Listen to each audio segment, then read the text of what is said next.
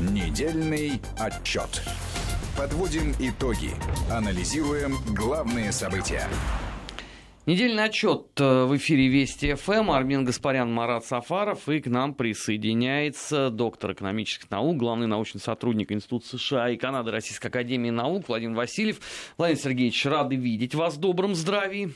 Взаимно. А, казалось бы, да, вот выборы в Соединенных Штатах, грядущие в ноябре, а, все должны следить. Ну, я помню, как 4 года назад. У меня даже бабушки перед подъездом и то обсуждали электоральные перспективы Хиллари Клинтон.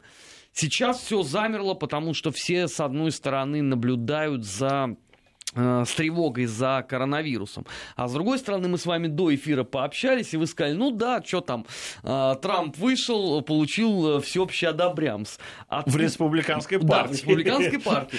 А откуда так, такое падение интересов? Все уже знают просто результат грядущей кампании. Условно, тесный союз коммунистов и беспартийных побеждает. А вы знаете, Армен, может быть, в эфире нашей, э, вернее, вашей э, программы или на Вести ФМ это, не, может быть, так надо очень осторожно выяснять на сегодняшний день, но я позволю себе сказать.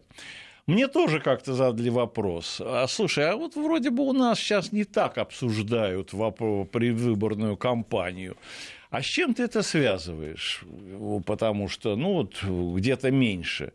И только я раскрыл, может быть, рот, чтобы высунуть какую-то опять, знаете, квазинаучную теорию, сказали, нет, мне это не случайно. Ты понимаешь, это сверху указали, что мы не должны проявлять большого интереса к этой кампании, чтобы не навлечь обвинения в том, что Россия активно вмешивается в процесс выборов. Подождите, ну уже Конгресс нас в этом обвинил, уже без разницы, Нет. мы уже виноваты. Вы знаете, Армен, здесь есть очень интересная тонкость, и я хотел бы здесь поговорить.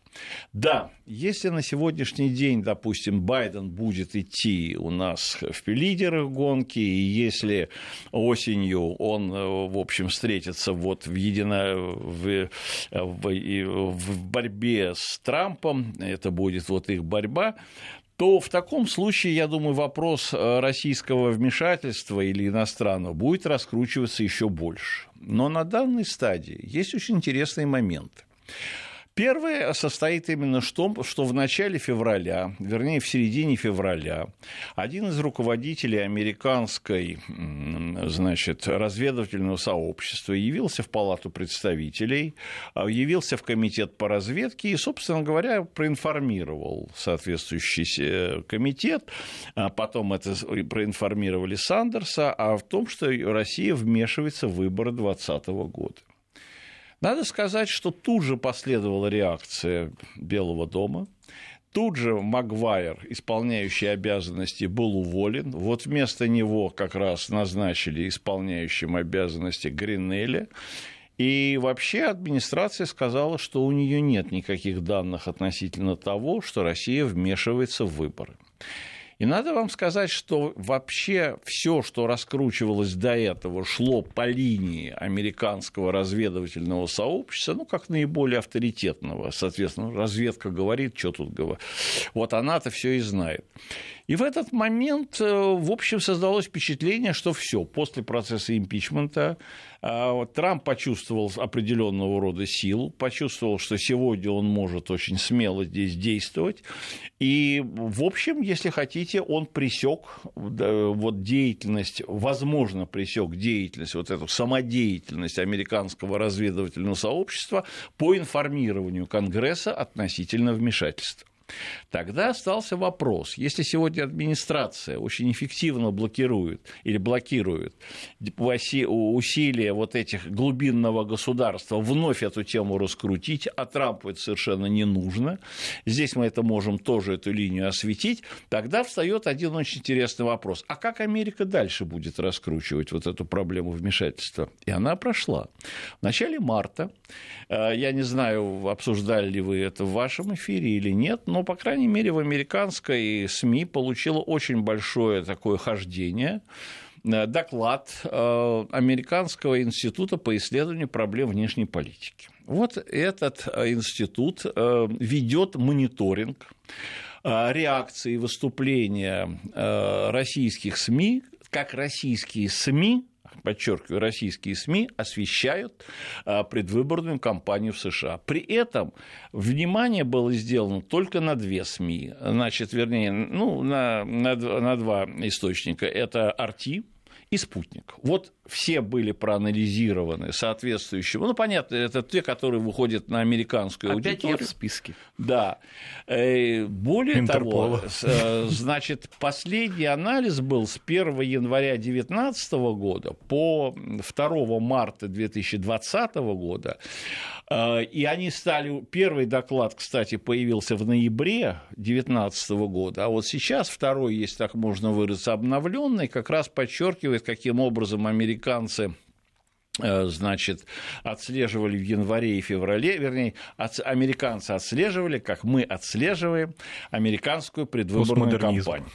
И вот тогда, э, собственно говоря, когда американская разведка еще проинформировала Сандерса, что вот э, Россия как бы вмешивается в, в поддержку Сандерса, то э, задается естественный вопрос, на основании чего был сделан подобного рода вывод. Я еще потом об этом скажу. Как ни странно, по вот этим вот замерам. Вот если посмотреть то, что было как раз в январе-феврале, замеры шли последующие. Все э, сообщения, аналитические, упоминания было классифицировано по трем номинациям. Позитивное, нейтральное и негативное. Так вот, изо всех кандидатов по версии американских, э, соответственно, мониторингам, э, Сандерс был единственным кандидатом, который получил положительное освещение в передачах э, значит, Арти и Спутника. 21% э, соответствующих там сообщений, упоминания Сандерса было положительным, 16 было отрицательным. Но остальные были... Очень странная статистика. Э, я... Это, их, это их статистика. Владимир Сергеевич, я постоянно а. хвалил молодого перспективного э, кандидата Байдена.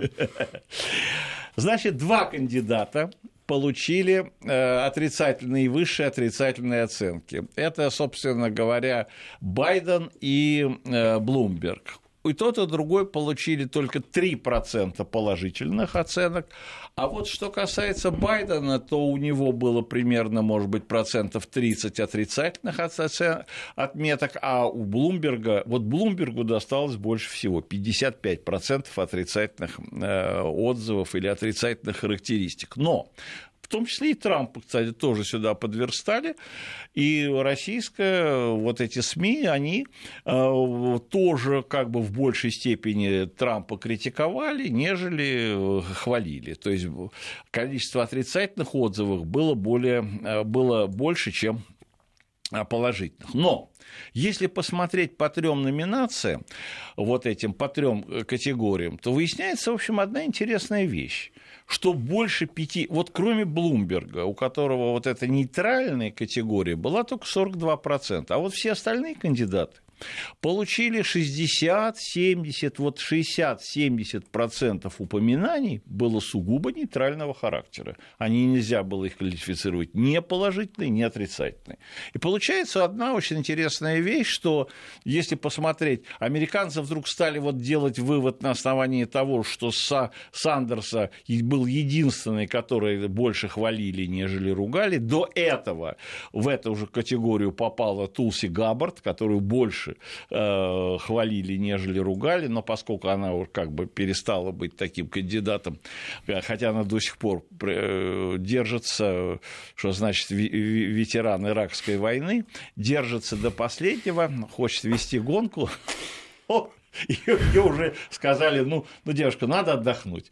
Вот, надо отдохнуть. Хотя последние ее шаги были сейчас интересны. Но, возвращаясь к вашему очень интересному вопросу, тут же был проведен опрос общественного мнения. В какой степени вы считаете, что Россия вмешивается в выборы на стороне Сандерса? И вот этот опрос впервые показал, что эта система начинает задавать сбои.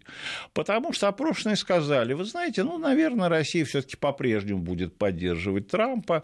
Здесь мы как раз это ложится, ну, уже уже на уже устоявшийся четырехлетний стереотип.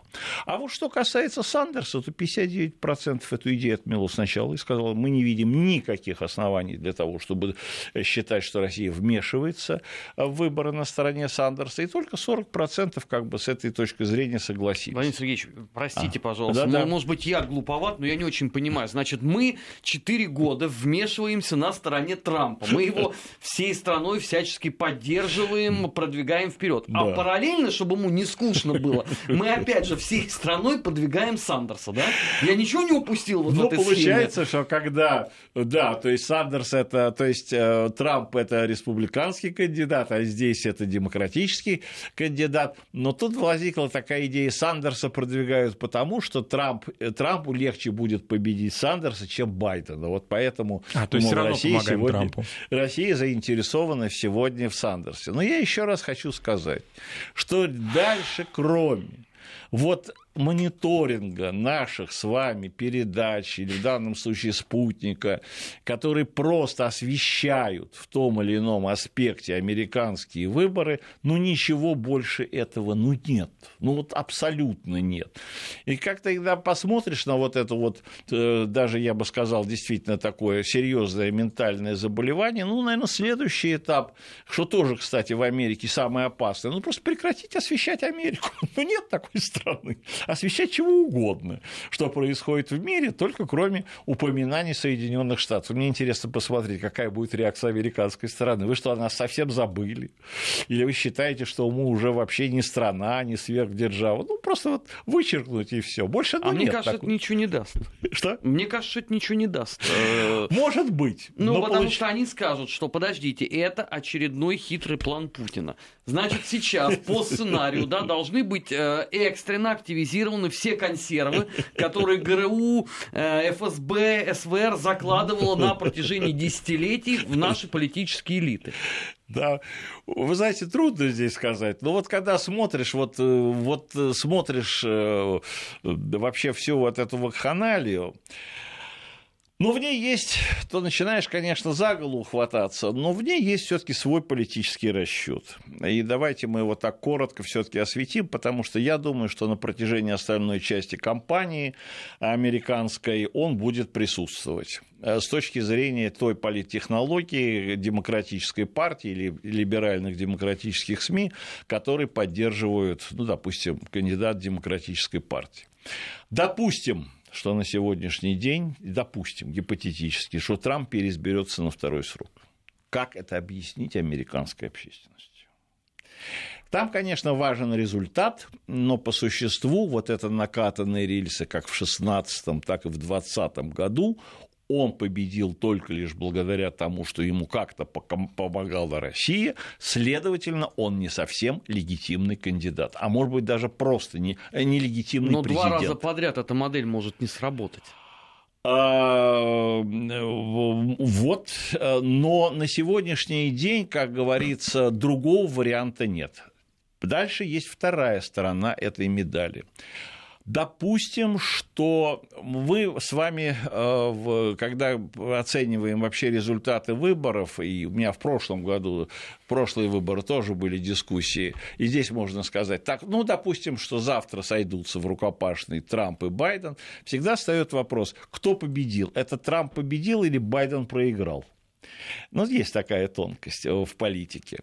И вот тогда встает вопрос, что да, это Байден проиграл. Это так... если они идут э, ноздря в ноздрю. А если это будет заявным преимуществом, вопрос не встанет. Да, но сегодня есть, может быть, действительно основания думать, что разрыв может быть небольшим. Ну, как получится, как латышь.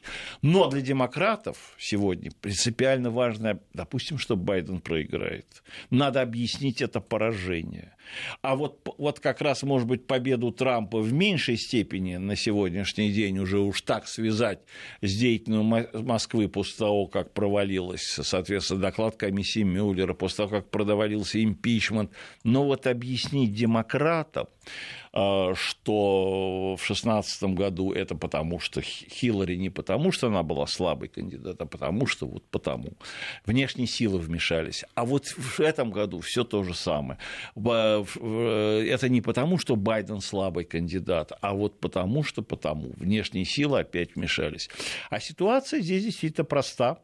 И они уже прямо пишут, и это, собственно говоря, лежит на поверхности, что демократическая партия наступила на те же самые грабли. Хорошо, а это не приведет к тому, что фактически не о президенте Трампе будут говорить как о нелегитимном, а обо всей американской политической системе? Если от выборов к выборам, значит, кто-то якобы вмешивается. Ну, тогда этот бумеранг, Марат, возвращается туда, откуда его запустили. Собственно, Это да. американцы любят рассуждать о том, что в России нелегитимно вообще ничего от президента до главы ЖЭКа. А если этот бумеранг вернется обратно? Это совершенно верно, Армен. Но вот тут и встает как раз очень важная проблема – связанная с тем, что Байден, ну, такую вещь можно сказать, сегодня клон Хиллари Клинтон, это по существу тот же самый представитель той же администрации, человек тех же самых взглядов, подходов, и самое главное, тоже коррумпированный политик. И вот здесь мы должны еще раз сказать то, что уже тут же заявил Трамп уже по итогам как раз супервторника, он 4 числа прямо в интервью э, телеканалу Fox News прямо сказал, что главной проблемой в случае, если демократы выдвинут Байдена, главной проблемой этих выборов станет его бизнес на Украине. Это будет центральная проблема, которая будет определять весь ход предвыборный политической кампании. Но тогда с этой точки зрения много зависит от того, предоставит ли Зеленский досье на Байдена. Вот. И сегодня... Каким образом Зеленского прижмут к стене? Чем, вернее, его прижмут, чтобы он эти документы выдал? Украина начинает сегодня вовлекаться, это нас действительно касается, мы должны иметь в виду. И когда Зеленский сказал, что мы не хотим участвовать в гражданской войне, то по существу Украину сейчас в эту гражданскую войну вовлекают.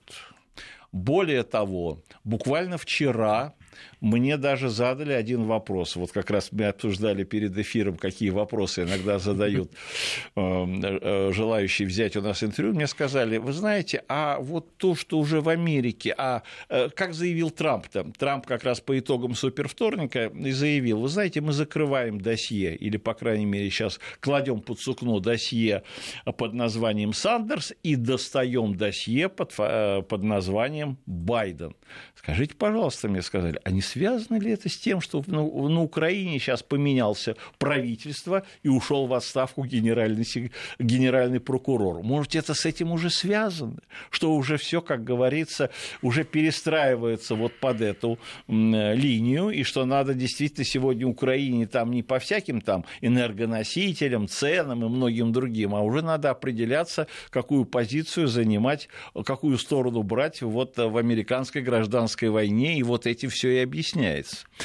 Но сама по себе эта постановка вопроса, я думаю, имеет под собой основание, потому что если дальше все будет раскручиваться очень серьезно, а здесь э, раскрутка здесь уже выглядит следующим образом, что э, республиканцы ну, готовят фронтальный серьезный удар. И если этот удар демократы нанесли в виде процесса импичмента, на который раскручивалась проблема, соответственно, вот этого звонка эм, бай, э, звонка э, Трампа э, Зеленскому 25 июля прошлого года, то сейчас стоит вопрос о том, что два комитета Сената, один вот как раз по э, такой по внутренней безопасности и надзору за деятельностью государственных органов, а второй, может быть, я не знаю, по делам разведки, а может быть, еще по международным делам, будут проводить соответствующего рода слушания, и на них будет вызван Хантер Байден, и при том он будет именно вызван по повестке, то есть ему придется давать показания под присягой. И это вопрос принципиально серьезный, сами понимаете, не дай бог что-то тут.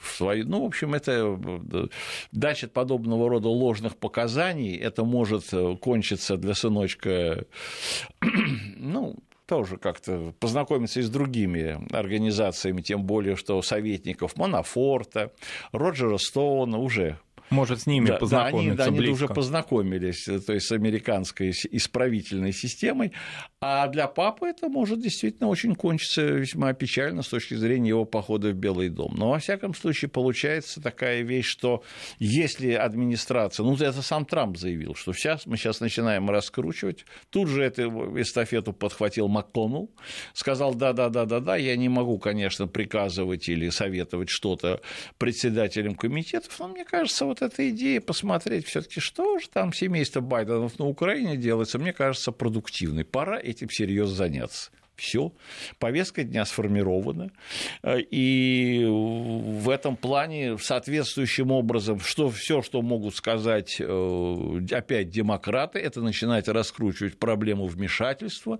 что ага, ну не сама же администрация додумалась, что это надо раскрутить, это наверняка им по подсказке из Москвы сказали, что вот там разберитесь, что там происходит на Украине. Есть один очень смешной момент. Момент, который тоже надо учитывать, и он меня тоже как-то так, знаете, насторожил. Вот при всем том, что в американской печати, вот э, на, если так можно выразиться, в разделе ближе слухи, таблоиды и все, все опубликовано.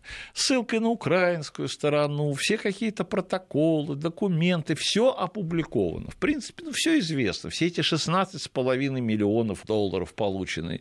Э, понятно, что ничего не, не делал э, Хантер Байден, это тоже совершенно все очевидно. Тем не менее, позиция пока, может быть, вот опять либеральных СМИ – а, в общем, ничего нет, вы знаете, ничего не доказано, и вообще семейство Байденов чисто как стеклышки, и вы напрасно раздуваете эту проблему. Там все в порядке, там все по закону, и вообще Байден, ну что, и папа, и сын действовали в рамках э, соответствующих, когда им не надо не предъявлять никаких обвинений, что-то за этим идет. Поэтому, когда люди занимаются... Украли, ну, чуть-чуть скромненько, немножечко. Ну, с кем не бывает. Ну, подумай, 16 ну, может миллионов, быть и ну так. что это? Ну, вот пока э, занимается даже такая позиция, что, знаете, ничего там, вот ничего там не было. И поэтому как раз э, сегодня, ну, в общем, от, Укра... от позиции украинской стороны много чего зависит, и не исключено, что, может быть, даже судьба Зеленского, или, по крайней мере, нынешней властей в Украине будет решена в зависимости от того, как будет раскручиваться эм, э, гражданская война, вот это в Соединенных Штатах, куда, Америка, куда Украина не хочет себя быть втянутой, но для меня совершенно очевидно, и это совершенно совершенно прошло на этих слушаниях по а, импичменту, что Порошенко утонул именно потому, что ему дала утонуть администрация э, Трампа. Но она, она точно ничего... так же сейчас может дать утонуть Зеленскому. Абсолютно. Причем если, досрочно. Если тот не будет. Но силы, которые стоят за Байденом, это тоже очень влиятельные силы в мировом, что называется, финансовом пространстве. То есть президент Украины между молотом и наковальней в Абсолютно. любом случае. Абсолютно. А... У него нет, так сказать, понимаете, его выбор это Сцилла, Харипта, это направо пойдешь, голову потеряешь, налево пойдешь без э, слуги народа останешься. Вот что-то в этом роде. Ну, это был его выбор. А, недельный отчет э, в эфире Вести ФМ. Мы сейчас на несколько минут прервемся. Впереди вас ждет э, выпуск новостей. Сразу после этого продолжим подводить итоги недели. Не переключайтесь, на Вести ФМ всегда интересно. Недельный отчет. Подводим итоги. Анализируем главные события. Недельный отчет. Подводим итоги. Анализируем главные события. В эфире главного радио страны недельный отчет. Армин Гаспарян, Марат Сафаров и а, главный научный сотрудник Института США и Канады Российской Академии Наук, доктор экономических наук Владимир Васильев. Владимир Сергеевич, а, Трамп верен себе. Он по-прежнему воюет э, с fake news. Теперь по поводу коронавируса, насколько я понимаю. Ну, э. главная базовая модель Трамп против fake news пошла на пятый год уже. Э, это с одной стороны, но есть тут действительно очень серьезная политическая составляющая. Она связана не даже с позицией СМИ, она связана с позицией политического руководства Демократической партии. Которая, ну, скажем, потерпев неудачу в процессе импичмента, вдруг свалилась вот эта эпидемия коронавируса, и сегодня проблема импичмента, мягко говоря, переползла или метаморфизировалась в проблему коронавируса. Сегодня деятельность администрации поставлена на некий счетчик. И вот в зависимости от того, каким образом администрация разрулит эту проблему коронавируса, как ставят вопрос демократы, вот и мы будем решать, должен там э, Трамп в Белом доме оставаться или нет. Это, если хотите, вот такой новый процесс импичмента. Хорошо, а инициатив снизу есть? Кого-то это вообще интересует в американской общественности? Ой, а нет. какая взаимосвязь между Трампом и коронавирусом? Какая связь Трамп? Вот начинается, э, ну, скажем так, это опять в, упало вот на то, эм, на те вот колоссальные размежевания, на ту политическую борьбу, которая сегодня идет между республиканцами и демократами.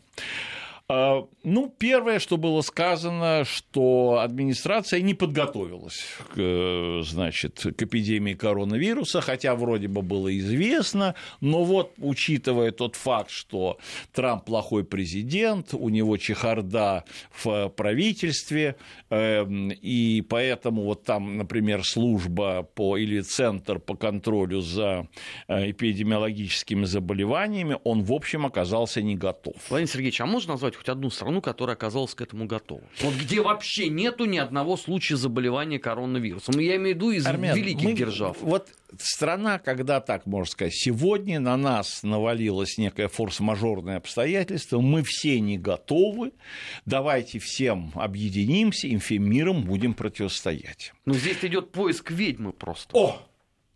И Трамп отлично под это подходит. Почему на нас свалился э, эпидемия коронавируса? Да из-за Трампа. Вот будь у нас другой президент, Бог бы нас помиловал. А вот Бог, он не очень, как говорится, благосклонен к Трампу. И вот смотрите, он на нас наслал эту э, эпидемию коронавируса. Вот посмотрите, она распространяется, люди умирают.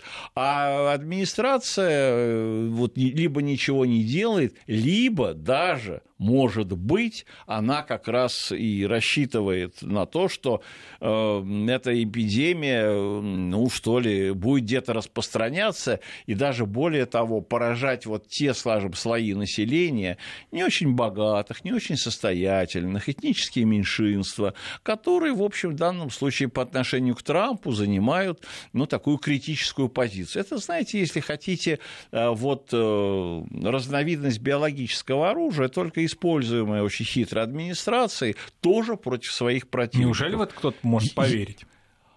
Что ну, они даже не доживут вам, до выборов. Я, естественно, вам говорю так, как вот когда это идет на уровне таблоидов, когда это вот на все идет обсуждение, вот в этом плане Трамп и поставлен, как говорится, на счетчик. И учитывая то, что в Америке действительно господствуют элементы психопатии в отношении э, подобного рода эпидемиологических заболеваний, но они есть. Я это сам наблюдал, и я еще раз вам могу сказать, что это вот повышенная какая-то экзальтированность разновидность, это, если просто хотите, на уровне отсутствия здравого смысла, это вот э, просто ну, разновидность истерии. Истерии, которая подчеркивается СМИ, которая раздувается как Но раз... так средств... бывало и в прошлом, да, когда возникали какие-то подобные э, ситуации? Ну, в Америке были такие э, эпидемии, и были еще всякие, так сказать, события, когда страна стояла вся на ушах, потому что вот казалось, что вот какие-то действуют силы, которые именно пытаются заразить, или же Америку, э, в общем, совершить на нее некое, если хотите, нападение или нанести ей ущерб. Но тут есть один момент. Я, тем не менее, позволю э, с разрешения Армена сказать и другую вещь, что получило распространение, оно не, может быть, не получило широкого распространения, но тем не менее есть такой университет Джон Гопкинс и в Балтиморе. Этот университет, э, у него очень сильный медицинский факультет и вообще система вот работы с, э, в области здравоохранения. Он известный в этом плане центр. Там несколько факультетов, несколько исследовательских центров. В октябре прошлого года он подготовил подготовил доклад Он, вот почему в октябре, непонятно. Но смысл был такой, что может в ближайшее время произойти подобного рода эпидемия. Был ли там указан коронавирус или что-то подобное, пока тут как-то так замалчивается, была проведена модель, но было сказано, что в течение 18 месяцев может погибнуть, ну, в глобальном масштабе, несколько десятков миллионов человек. Эта цифра прошла гулять. Вот она, вот так вот, э, если вы посмотрите вот это исследование, эта цифра прошла гулять по Соединенным Штатам Америки, э, как, именно как э, новейшее изыскание американских ученых, которые вот не высосаны от пальца, не высосаны из пальца. Более того, их тут же постарались использовать в политическом обороте, и вот как раз эти новости, вот почему Трайб сказал, ну, это фейковые новости, ну, что вы, что вы говорите, какие там десятки миллионов людей, да еще в течение 18 12 месяцев, что вы раздуваете панику, э, сеете население. А паника как раз здесь, она и сеется именно с этой точки зрения, чтобы в прямом смысле слова дискредитировать администрацию, показать ее беспомощность. И более того, я даже не исключаю тот факт, что, учитывая специфику современной американской политической э, ситуации, может быть, даже будут предприняты какие-то меры, если, в кавычках, которые действительно будут способствовать распространению этой самой а, эпидемии коронавируса среди американского населения по одной простой причине, что они заказали сейчас, собственно говоря, контроль, это связан э, с замерами температуры, то есть фактически со сканированием населения. И вот здесь вот все не очень э, гладко выглядит, э, и есть какие-то нарекания и недочеты, но я даже не исключаю тот факт, что в какой-то момент времени какие-то определенного рода, ну, назовем их силы, понимаете, делают как раз все зависящее, чтобы вот пускай это, э, пускай эта зараза дальше распространяется по Соединенным Штатам Америки, но она пока не приняла такой сверхкритический критического характера, но она будет постоянно использована для того, чтобы создать некое очень серьезное оружие или орудие против Трампа. Более того, я уже сказал вот как раз в первой части, что Трамп хочет использовать проблему э, Украины, Украины или бизнеса э, Байденов на Украине в качестве главной проблемы предвыборной кампании 2020 года. А вот по некоторым данным, американские политтехнологи Демократической партии, наоборот, хотят в качестве главной проблемы выдвинуть проблему коронавируса качестве вот этой основной проблемы по американской сегодня политической э, повестке дня этих президентских выборов. И, как говорится, судьбу президента Трампа в глазах населения решить в зависимости от того, вот как он справится или не справится с этой проблемой. И как вот до эфира хорошо сказал Армен, ну, знаете, пройдет месяца 3-4, про нее забудут. Может быть и так, но для того, чтобы эту проблему использовать, может быть, надо сделать так, чтобы она она осенью все-таки была проблемой, а не чтобы они вспоминали, как о прошлогоднем снеге. Э, и вот это тоже запутывает сегодня всю ситуацию, ну, скажем, примитивно в Соединенных Штатах Америки. И вот тот факт, тут я хочу сказать, что это не пустые, не высосанные из пальца домыслы, вот связаны с тем, что в пятницу Трамп подписал законопроект э, о выделении 8,3 миллиарда долларов на борьбу с этим коронавирусом. Должен вам сказать, что это беспрецедентная сумма она, может быть, не соответствует э, масштабу угроз, которые стоят здесь перед Соединенными Штатами Америки. Но элементы перестраховки видны, потому что здесь эти средства будут расходовать именно администрация, и она явно хочет создать колоссальный запас прочности вот на все случаи жизни, чтобы в случае еще там вакцину создать, может быть, какие-то паллиативные средства лечения использовать, но вот сделать все от, от нее зависящее, чтобы вот купировать, если хотите, эту эпидемию, но в данном случае купировать ее политические последствия. В условиях, когда, да, СМИ это раздувают. СМИ, если вот посмотреть на американскую сегодня печать, то я вам должен сказать, что действительно на втором, после там неожиданно или каких-то там успехов Байдена, или после их пикировок с Сандерсом, проблема коронавируса стоит на первом месте в заголовках всех американских газет и всех американских изданий. У меня такое впечатление, что с этого начинаются и выпуски основных американских Ну вот, собственно, телеканалов. в подтверждение ваших Ну слов, вот видите. практически сейчас CNN только этим и Да. занят. Ну, то есть вот у них две темы Украина и, и Читай Байден. Да. да. и, собственно, коронавирус. Всё. Причем и там, и там Трамп, естественно. Новость начинается с Трампа.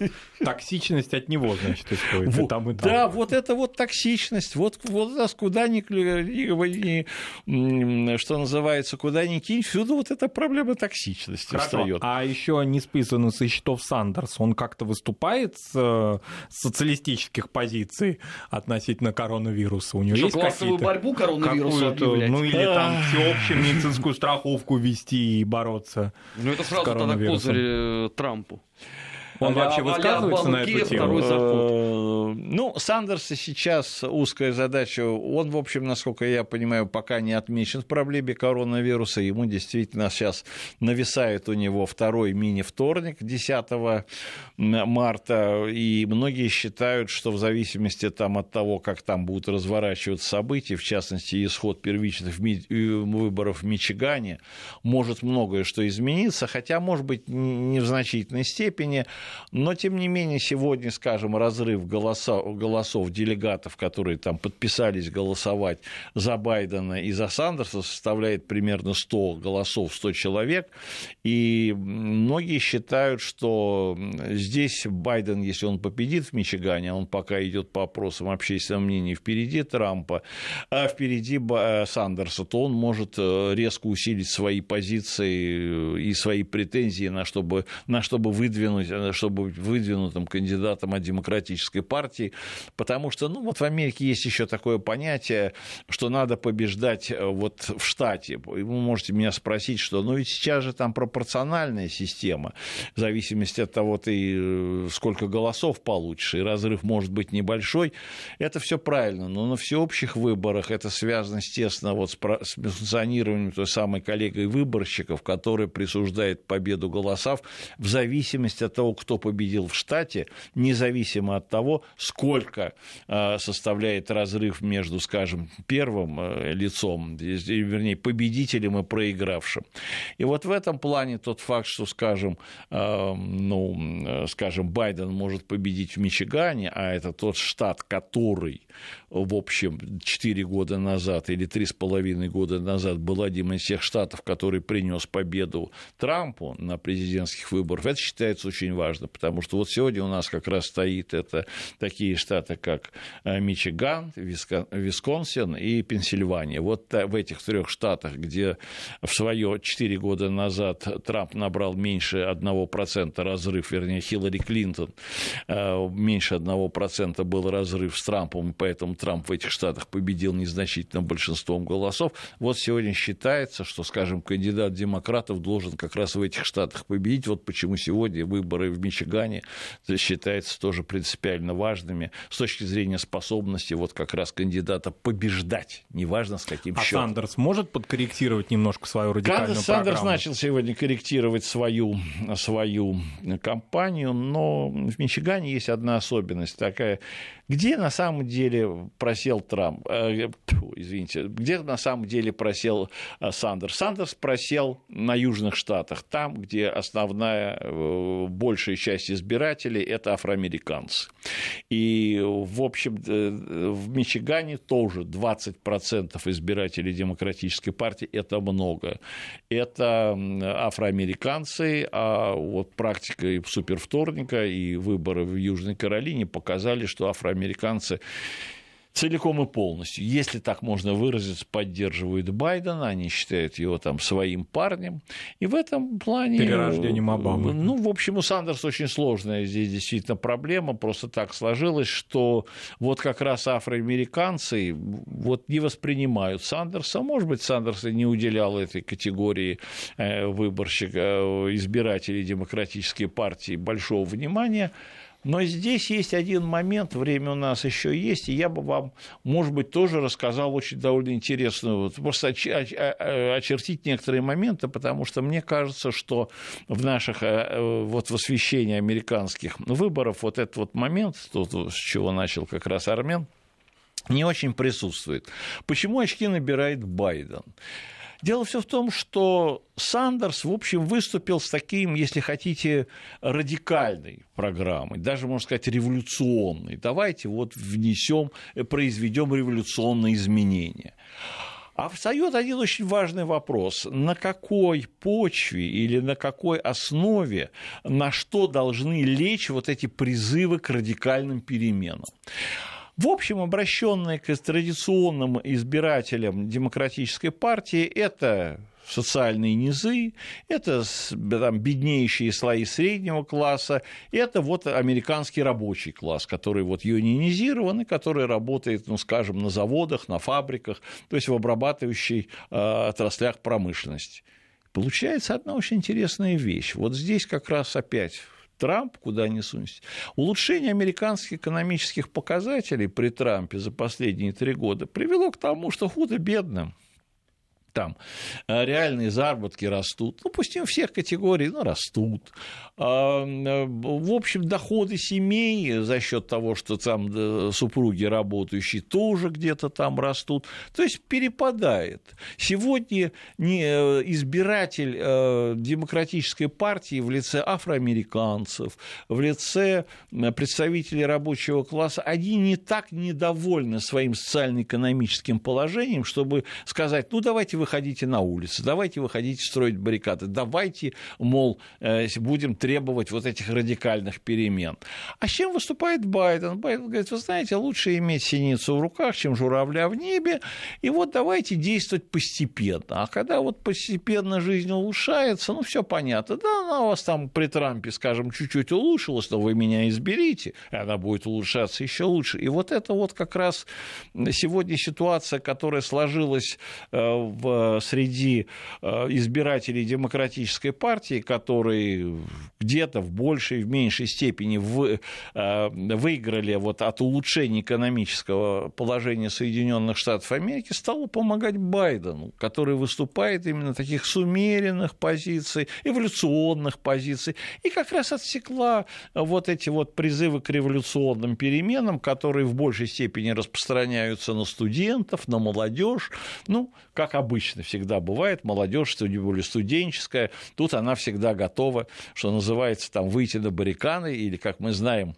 из э, французской революции 1968 года, будьте реалистами, требуйте невозможного. На сегодняшний где-то Трамп, на сегодняшний день Сандерс тоже выступает, многие его как раз по элементы его программы, это тоже требовать невозможного. Ну, в этом отношении как раз Байден и кажется таким разумным человеком, что ну вот давайте будем оставаться э, в рамках э, реального, возможного. Вот мы при Обаме вашу жизнь улучшали, видите, мы там ввели систему, пусть ограниченную, но доступного медицинского образования, немножко вам повысим пенсии, то есть все. И вот это ложится тоже сегодня на настроение избирателей демократических партий, которые, э, демократических, которые, подчеркиваю, не так радикализированы, как бы хотелось Сандерсу. Вот вот если бы социально-экономическое положение было хуже или действительно оно ухудшалось, то тогда, конечно, идеи Сандерса и сам Сандерс был бы востребован. А сегодня получается вот такая довольно запутанная... Но как-то искусственно зажигает публику иногда. Да, получается запутанная ситуация, при которой улучшение экономического положения чему обязаны, в общем, политики, экономической политики Трампа, она работает да, против Сандерса, она работает против радикальных, против таких, если хотите, ну, радикальных слоев или радикальных рецептов решения многих американских проблем. Вот такая еще тоже запутанность складывается э, во внутриполитической ситуации, когда вроде бы одна сторона подает очень э, сложным образом руку другой другой стороне э, через вот такие вот непрямые, непрямые действия. А имеет ли э, смысл вот такие э, стратегии непрямых э, действий, если ну, сегодня все отдают предпочтение Трампу как абсолютному фавориту. Ну, у нас осталось вот буквально минута в эфире, поэтому это последний Американские вопрос, выборы – это игра в рулетку. И многие считают, что даже исход этих выборов в конце, через там 8-9 месяцев будет решен именно, хотите, вот Бог играет в кости. Он был решен так в 2016 году. Вот многие считают, что, посмотрев туда-сюда, он будет решен так же. И поэтому здесь имеет значение, в какой степени у нас везунчик кто-то или иной кандидат, или везунчик кто-то или иной президент. И вот это многое что определяет. В 2016 году таким везунчиком оказался Трамп. В какой степени ему будет вести второй раз, вот покажет история. Да не бывает, может быть, чтобы всегда везло. Может быть, на этот раз повезет Байдену. Кстати сказать, Байден – это его третья попытка стать э, президентом страны. Дважды он до этого проваливался. Ну, может быть, на этот раз он окажется везунчиком. Вот как ни странно, так сегодня у нас складывается расклад политических сил за океаном. Почему бабушки наши и проявляют меньше интереса к тому, что ну, происходит а, за океаном. У бабушек наших еще есть целых полгода для того, чтобы приноровиться к этому процессу, а мы продолжаем следить за всем тем, что происходит. Владимир Сергеевич, спасибо огромное, что были с нами. Спасибо. В недельном отчете на Вести ФМ был главный научный сотрудник Института США и Канады Российской Академии Наук, доктор экономических наук Владимир Васильев. А, мы, Армин Гаспарян и Марат э, Сафаров на этом прощаемся. Впереди вас ждет выпуск новостей. Не переключайтесь, на Вести ФМ всегда интересно. Недельный отчет. Подводим итоги. Анализируем главные события.